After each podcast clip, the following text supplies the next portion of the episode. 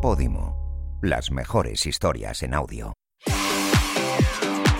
Hola, hola, hola, hola, hola, ¿qué tal? ¿Cómo estáis? Mi nombre es Jaime Riva y esto es Bloopers, el podcast de Podimo en el que te cuento todo lo que no te cuentan sobre tus series y películas favoritas. Me estoy repitiendo mucho porque siempre empiezo igual y es básicamente porque si alguien se engancha en este capítulo, pues que sepa un poquito de qué va la cosa. Lo he dicho muchas veces, si eres nuevo, bienvenido, bienvenida y si no, pues lo escuchas de nuevo y te jodes, es lo que hay.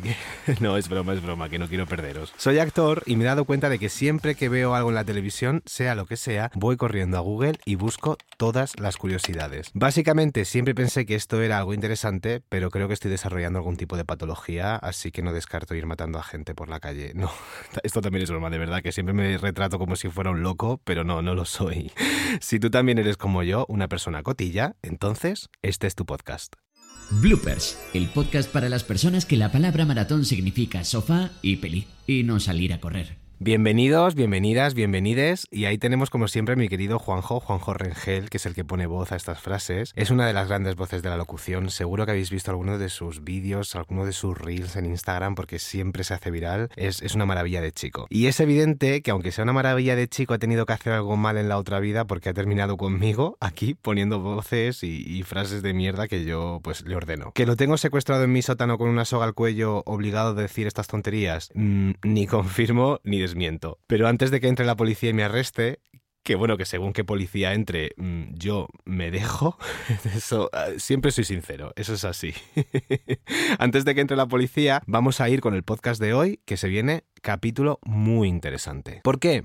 Bueno, pues porque hasta ahora eh, he estado hablando de series y películas que me han definido una parte muy importante de mi vida, sobre todo mi adolescencia, y que han hecho de mí pues este hombre maravilloso y con una necesidad constante de terapia que estás escuchando hoy, aquí. Y hoy vamos a traer algo un poquito más actual, un poquito más adulto. Pero antes de todo voy a empezar con una sección que creo que nos va a venir muy bien a todos y a todas, y son mis recomendaciones personales que no le importan a nadie. Tendría que crear una cortinilla o algo así, una musiquilla rara, tipo... Las de bloopers o algo así, tengo que hablar con, con, con, la gente. No tienen por qué ser series o películas nuevas, ni estrenos, sino más bien las que yo he ido redescubriendo o descubriendo y que me han gustado y que me gustaría pues que la gente viera. Y hoy os traigo dos recomendaciones. La primera es, a ver si lo digo bien, porque es que jamás lo digo bien. Sheet Creek que ya tiene varios años y muchísimos premios. Seguro que muchos y muchas de vosotros y vosotras ya la habéis visto, pero creo que no me he reído tanto eh, desde hace años con una sitcom. Creo que desde Friends.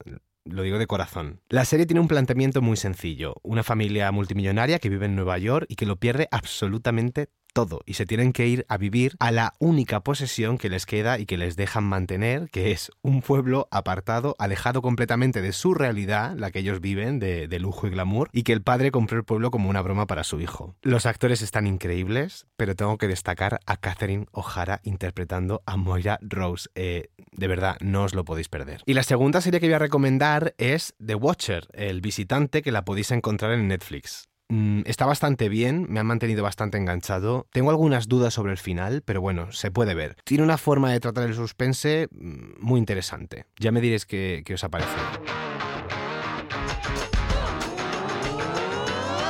Y hablando de suspense, deciros que estoy por empezar a hablar ahora sí con voz de podcast de crímenes, así que hablan así todo como un poquito impostado.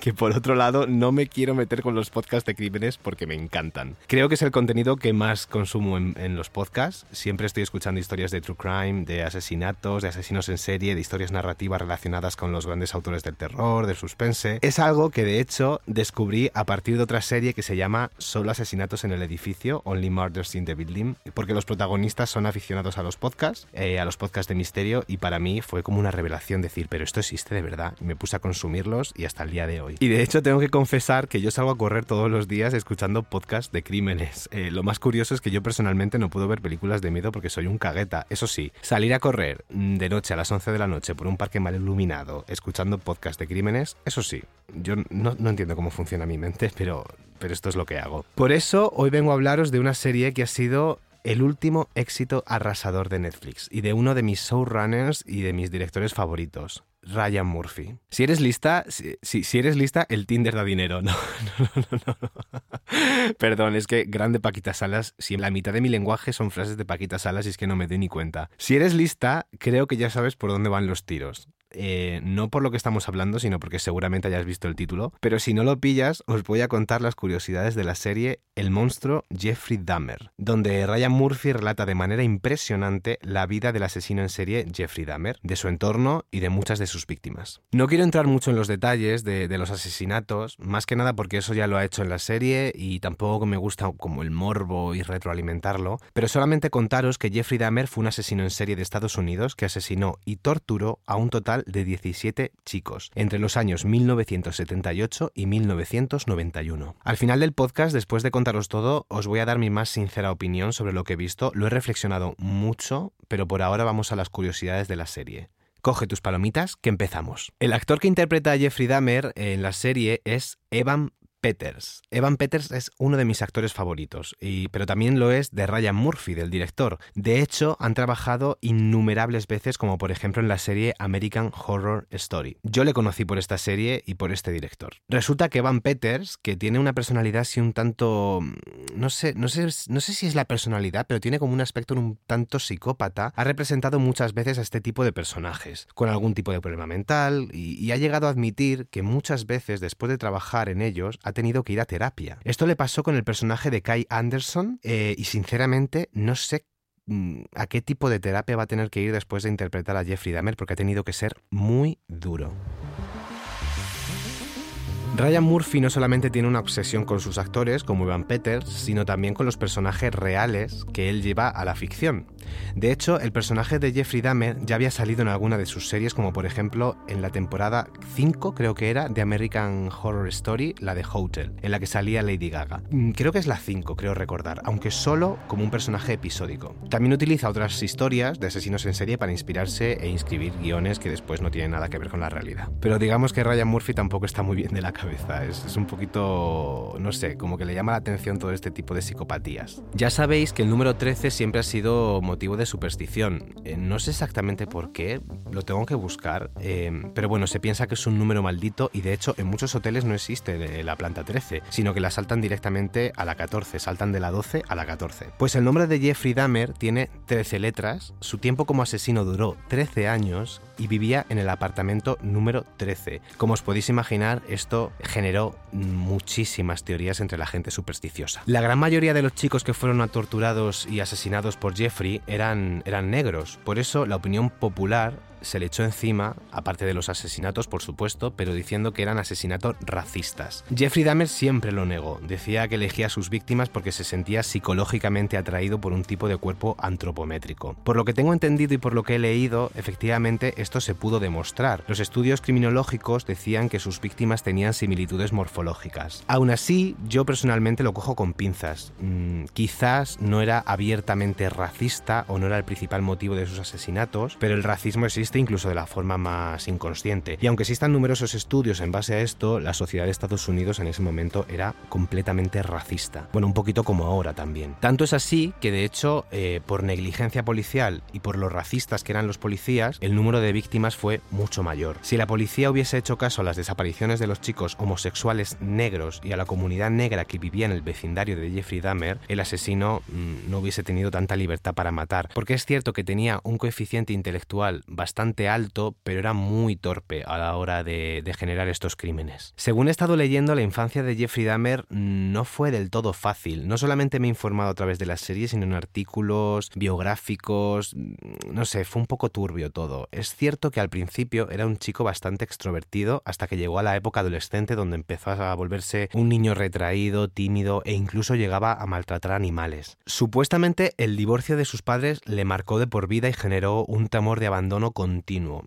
En base a esto, muchos expertos se han preguntado, no solamente con este asesino en serie, sino con otros muchos, si el asesino se nace o se hace. Voy a intentar responder a esta pregunta en base a los psicólogos que he escuchado, pero también al final del podcast. Volviendo a su infancia, cuando cumplió los cuatro años, fue sometido a una cirugía eh, de doble hernia. No sé exactamente por qué, lo he buscado, mm, pero no he encontrado nada. Lo que pasa es que él lo asimiló como que le habían estirpado los genitales. Y esas fueron sus palabras exactas, y esto le marcó también de por vida. Jeffrey Dahmer llegó a admitir mm, en varias ocasiones que él no quería matar a sus víctimas, que simplemente querían que se quedaran con él. ¿Os acordáis de esa sensación de abandono que os acabo de decir? Eh, posiblemente, como os he contado, llevada a cabo por el divorcio de sus padres y por generar un ambiente de bullying en el instituto, en casa. Digamos que él no tenía ningún espacio seguro en el que sentirse cómodo. No sé exactamente cómo se demostró esto, eh, pero parece ser cierto. Eh, se demostró que las calaveras humanas que él tenía en casa de sus víctimas las guardaba ahí porque le hacían sentir que sus víctimas seguían con él. Las besaba, las cuidaba e incluso hablaba con ellas. Sé que no estoy hablando directamente de curiosidades de la serie solamente, sino que estoy haciendo más bien un viaje entre lo que cuenta la serie y lo que pasó realmente o lo que creemos que pasó realmente. El padre de Jeffrey Dahmer escribió un libro contando cómo vivió esta experiencia y contando incluso que en numerosas ocasiones estuvo a punto de pillar a su hijo. En la serie, el padre se ve obligado a donar los beneficios a las familias de las víctimas, pero en los artículos que he leído se cuenta que fue una propuesta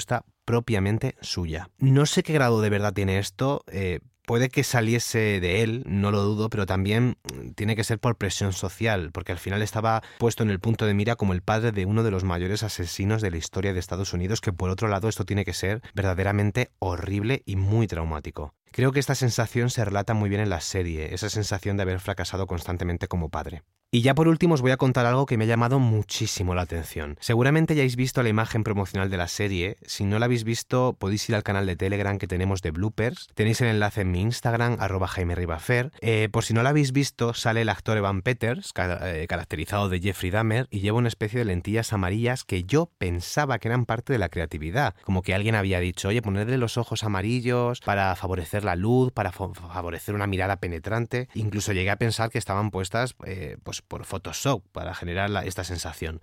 Pues investigando para este podcast he descubierto que efectivamente él utilizaba unas lentillas amarillas. Em, lo hacía cada vez que salía a cazar digo cazar con muchas comillas porque odio esta palabra, pero es que se ve que es la que él utilizaba. Esto se debía a que sus películas favoritas eran El Exorcista 3 y Star Wars, y los villanos de estas películas llevaban los ojos amarillos. Y ahora lo prometido es deuda y os voy a dar mi opinión más sincera sobre la serie. Ha sido una serie muy polémica. Polémica a la que yo me sumo porque digamos que tengo como dos tipos de pensamientos. Por un lado, como espectador, mm, como amante de las series y de las películas, tengo que admitir que la serie está hecha con muchísimo detalle. Tiene una calidad excepcional, más allá de que puede llamar la atención por el morbo. La historia toca absolutamente todos los puntos de vista, tanto la del asesino como la de la familia, como la de las víctimas y su entorno. Es espectacular cómo detalla todo. Y la actuación de Van Peters es una delicia. Es incluso la fórmula tan rígida que tenía Jeffrey Dahmer de moverse es prácticamente exacta. Pero por otro lado, si hago caso a la parte moral, que es completamente necesario, por lo menos en mí, me pregunto a mí mismo si era realmente necesario plasmar de forma tan idéntica esta historia.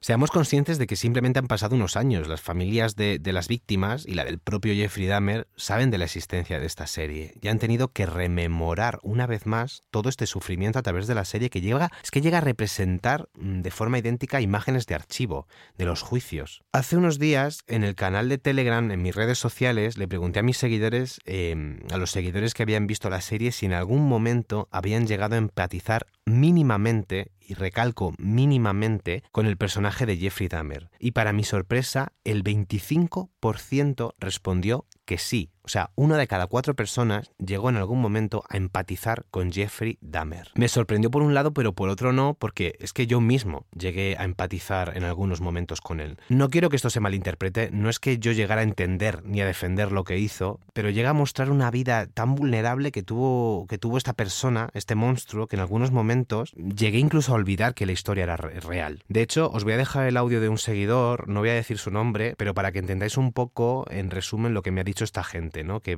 llegó a empatizar con él y como yo mismo me siento. No llegué a empatizar con Jeffrey Dahmer, pero sí creo que lo pude entender. O sea, entender el motivo por el que asesinaba a los chicos que le gustaban. Era una forma de, de, no permitir que lo volviesen a abandonar como de pequeño. Fue un trauma que al final no, no, se solucionó, no se trató y se convirtió en un psicópata. Creo que este audio lo define muy bien. Eh, como os digo, todos somos conscientes de que hizo algo horrible y que por supuesto no le exculpa en ningún momento de lo que hizo. Y por eso mi crítica sobre la serie y sobre si verdaderamente es necesaria, qué efecto real ha tenido en la sociedad. En una sociedad, por otro lado, cada vez más fría, este tipo de información, es que para que os hagáis una idea, las gafas originales de Jeffrey Dahmer se subastaron por una cantidad de dinero mm, obscena, es que no sé si fueron miles y miles de dólares. Y el pasado Halloween cientos de personas en todo el mundo se disfrazaron del asesino como si fuera un personaje de ficción. De alguna manera no nos hemos dado cuenta de que hemos llegado a romantizar a un asesino en serie y la otra pregunta que me gustaría contestar es, como os he dicho, si un psicópata potencialmente a ser un asesino se nace o se hace. Para esto he escuchado a diferentes expertos y todos coinciden en el punto que es el conjunto de las dos. Digamos que todos nacemos, o casi todos nacemos con algunas características que pueden desarrollarse en una psicopatía, pero que es el entorno el que principalmente eh, hace que de manera inconsciente podamos controlarlo o que podamos simplemente canalizarlo a través de hobbies o bueno, simplemente que, podamos aprender a relacionarnos de forma normal en una sociedad. Y esto es lo que verdaderamente me hacía empatizar mínimamente, y repito, mínimamente con Jeffrey Dahmer, que, que te muestran lo que verdaderamente era él antes de convertirse en un monstruo. Él era un chico homosexual, mm, reprimido y educado en un ambiente con grandes carencias afectivas, en un ambiente violento y rodeado de la más absoluta soledad. Quiero que quede muy claro de verdad que no le estoy esculpando, que ya me veo a todo el mundo cancelándome en Twitter, por favor, eh, entendedme, solamente mm, me estoy preguntando, ¿verdaderamente era necesario mostrar esta serie? Mm, ¿Nos ha enseñado algo o simplemente la hemos utilizado para, para alimentar nuestro morbo? Y hasta aquí uno de los capítulos que de verdad más he disfrutado y que más me ha hecho reflexionar, tanto que incluso he llegado a hablar con muchos de vosotros por mis redes sociales sobre, sobre este tema. Gracias de verdad de corazón por escucharme, por estar aquí, por darme la oportunidad y recordad que podéis estar en el canal de Telegram, que es donde he hecho todas estas preguntas. Eh, lo veis, como ya he dicho, en el link de mi Instagram, arroba Jaime Ribafer. Y no olvidéis seguir el podcast en todas las plataformas, pues para que os avise. Yo no os voy a avisar, pero las plataformas sí. Nos vemos en el próximo capítulo y prometo hacerlo mejor. Soy Jaime Riva y esto es Bloopers.